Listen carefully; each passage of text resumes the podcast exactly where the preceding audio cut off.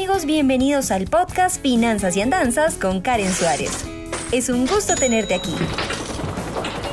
Exploraremos de la manera más sencilla posible el mundo de las finanzas, la economía, el emprendimiento y la productividad. Y claro, te contaré algunas de mis andanzas. Aquí vamos. Hola, hola y bienvenidos a un nuevo episodio de Finanzas y Andanzas. Seguramente, alguna vez hemos visto a personas que tienen rotulados muchos objetos de su propiedad con el logo de alguna marca o les podemos ver usando accesorios específicos de una empresa. Eso es posible eh, cuando sabemos aplicar y utilizar diferentes herramientas de mercado que son muy poderosas y que no solamente permitirán llegar a los clientes, sino también permitirán que estos se terminen enamorando. Eh, en cierta forma de la marca y eso es sobre lo que queremos hablarte hoy en Finanzas y Andanzas. Vamos a conocer Lovemark, una estrategia de mercado muy poderosa que básicamente significa enamorar al consumidor. Entonces, ¿qué es Lovemark? El término fue creado por Kevin Roberts, CEO de la agencia de publicidad Saatchi Saatchi. Eh, de acuerdo con las palabras de Kevin, el Lovemark es una marca que ha logrado posicionarse en su público por medio de su corazón. El Lovemark es en esencia la lealtad pura del consumidor hacia una marca que le genera una emoción satisfactoria concreta, pero que además le da sentido de identidad, la hace suya, logrando un flujo continuo como un clic entre consumidor y producto. Es una estrategia de marketing bastante nueva y que se suele utilizar para posicionar un producto, pero en este caso en la propia mente del cliente. Lo que se persigue es crear un vínculo emotivo entre el consumidor y la marca. Lovemark tiene como objetivo atraer al consumidor eh, y para ello no basta con simplemente sorprenderlo ofertándole el mejor producto o al mejor precio, sino que debemos enamorarlo hasta el punto que casi se cree una dependencia con la marca. Eh, en pocas palabras, que el consumidor seleccione nuestra marca como exclusiva. Seguramente, eh, aparte de, de amor para la marca, ustedes estarán pensando en amor para una persona, eso que uno siente como que la necesita, no puede vivir sin ella, la piensa, algo así es lo que queremos crear con el Love Mark. Cuando un consumidor adopta o elige una marca como exclusiva, lo que sucede es parecido a realizar como un contrato, como cuando uno se novia.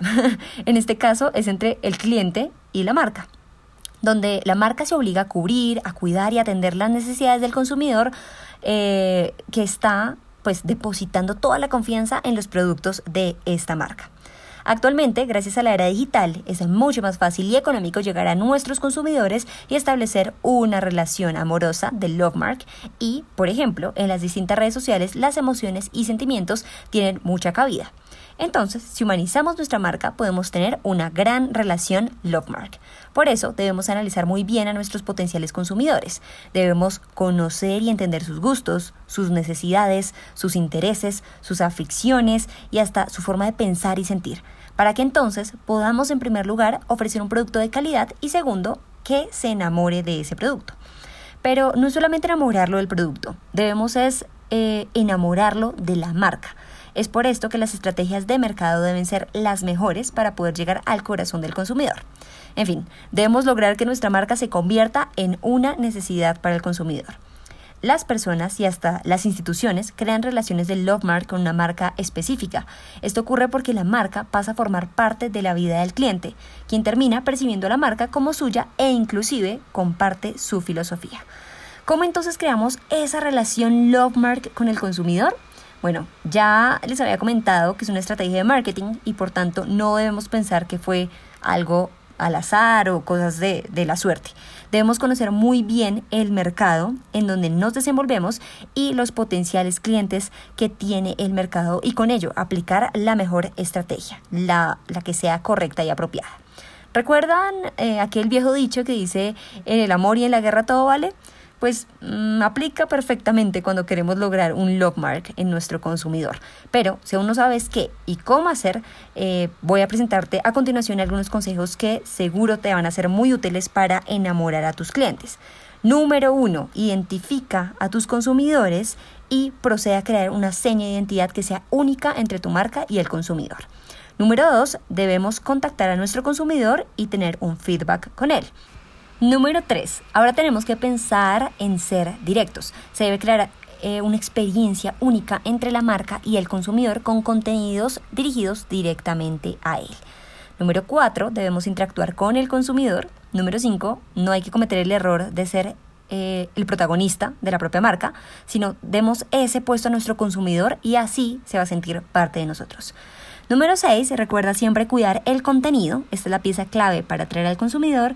Y número 7, finalmente, comparte, crea eventos, actividades donde tus consumidores puedan interactuar contigo para tener una experiencia muy cercana y bastante familiar.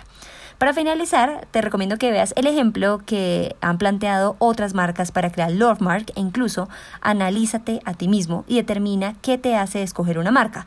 Y esos mismos principios te servirán para que posiciones tu marca en el corazón de tus clientes o en el de tus consumidores. Hasta aquí este episodio de podcast. Por favor, si les gustó, eh, suscríbanse, califíquenlo y recuerden que aparte de escucharnos, también podemos vernos en mi canal de YouTube en donde subo contenido semanalmente. ¡Chao!